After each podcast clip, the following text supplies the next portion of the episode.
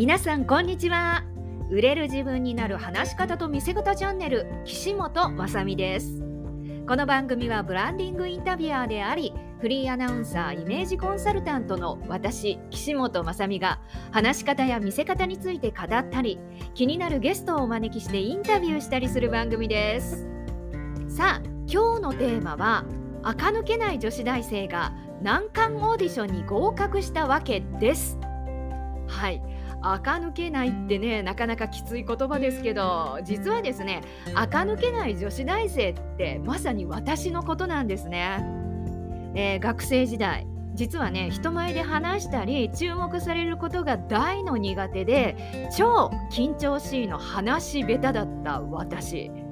あのこのままではね社会人になったらやばいなとやっていけないなと危機感を持ってある日ですね偶然新聞で見つけた話し方教室に通い始めたというね過去があるんですね。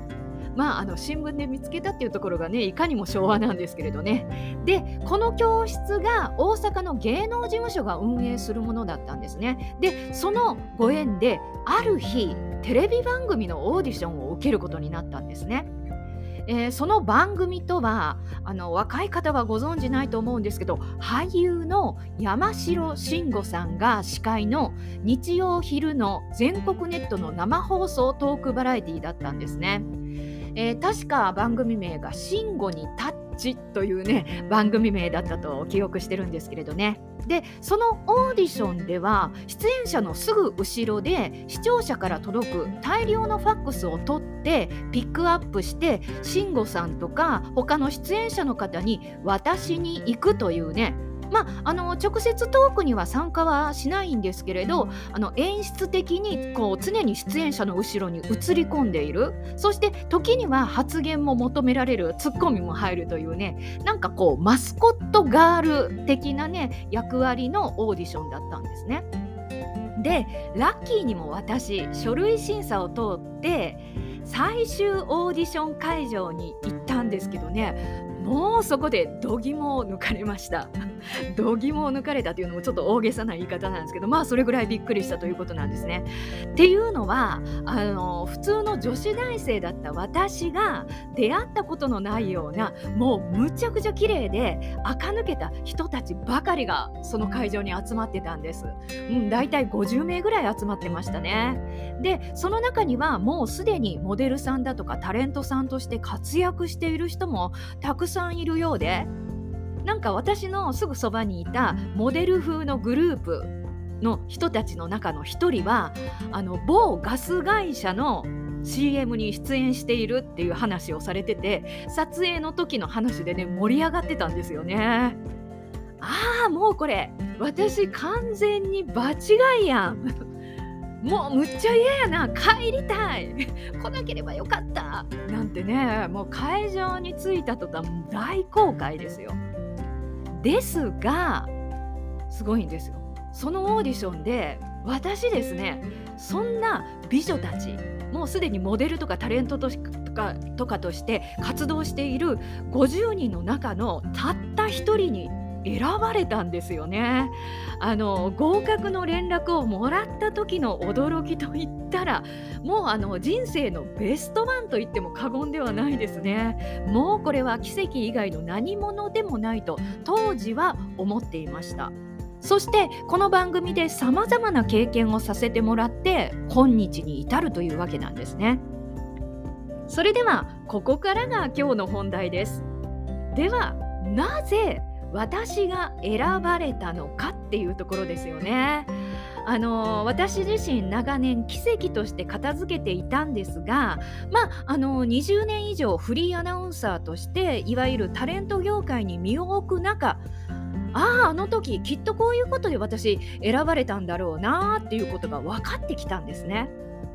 でですよ、ね、どんな職種であろうと常にですねお客様から選ばれ上司から選ばれ仲間から選ばれある意味ね日々オーディションですよね。というところで私のこの時の経験が少しでも参考になったらと思いシェアさせていただきますね。えー、それでは選ばれたわけなんですが私の中では3つあると考えています。えー、まず1つ目なんですが圧的に異質だったことです。そう。周りから浮きまくっていたからということなんですね。あの美しい女性たちの中に1人いたって普通の私。垢抜けないことが意外にも大きな武器になってたんですね。それに加えて会場に着いた途端ですね選ばれるはずがないと吹っ切れた私。えー、自己 PR では、まあ、あの全員がね同時の審査だったんですね。大きな会議室で一人一人が自己 PR をしたのですがあのその時には「私話すのが苦手で」と名前と経歴しか語ってなかった美女たちに対し私はもう諦めてますからね。もう誰よりも大きな声でしかも関西乗りで語れる経歴がない分他の人とは全く違う話をしたんですね。あの自分では全く狙ったつもりはなかったんですけれど良くも悪くも審査員の記録に記憶に残ったのではないかななんて思います、えー、続いて2つ目なんですが自分が与えられるメリットを超具体的に話したことです、えー、実は私自己 PR でねこんなことを話したんですね。私はダメダメな女子大生で夜遊びが大好き。えー、ほぼ毎晩大阪の北や南で遊んでいるので美味しいお店や面白いお店をたくさん知ってます。よかったらご案内しますしいつでも私に聞いてください。というような話をしながらこの後面白いお店のエピソードを喋ったんですねはい、アピールする経歴もないしオーディションも初めてだしでも私が役に立てることって何だろうって考えてこのようなことを話しました。あのちなみにですね実はこの番組は全国ネットだったんですけど大阪発の全国ネットだったんですね。なので東京から制作スタッフが前日入りするっていうことを聞いてたんです。だからこんなことを話したんですね。というところでね少々的外れなのは否めませんが、ね、この話をしてる時にプロデューサーがすっごいニヤニヤしながらね私の話を聞いてくださってたんですよね。まあかなり拙いトークでしたがもう結果往来だったようなんですね。で何より私のキャラクターもしっかり伝わり印象に残ったようだったんですね。そしてラスト3つ目は制作側の求めている人材に意外に私近かったのかもしれないっていうことなんですね。あのオーディション会場にはモデル級に美しい女性しかいなかったので私は場違いだと感じましたがいやいや制作陣は実はもしかしたらね綺麗な女性を求めていたわけではなかったような気がするんですね今考えるとねそこにラッキーにも私がハマったというわけなんですね。あのこれはですね思うにどんな業種にも言えることでキャリアやスキルがあって優れているから選ばれるのではなくてお客様にとって心地よくてちょうどいいレベル感が選ばれるものだと思うんですね。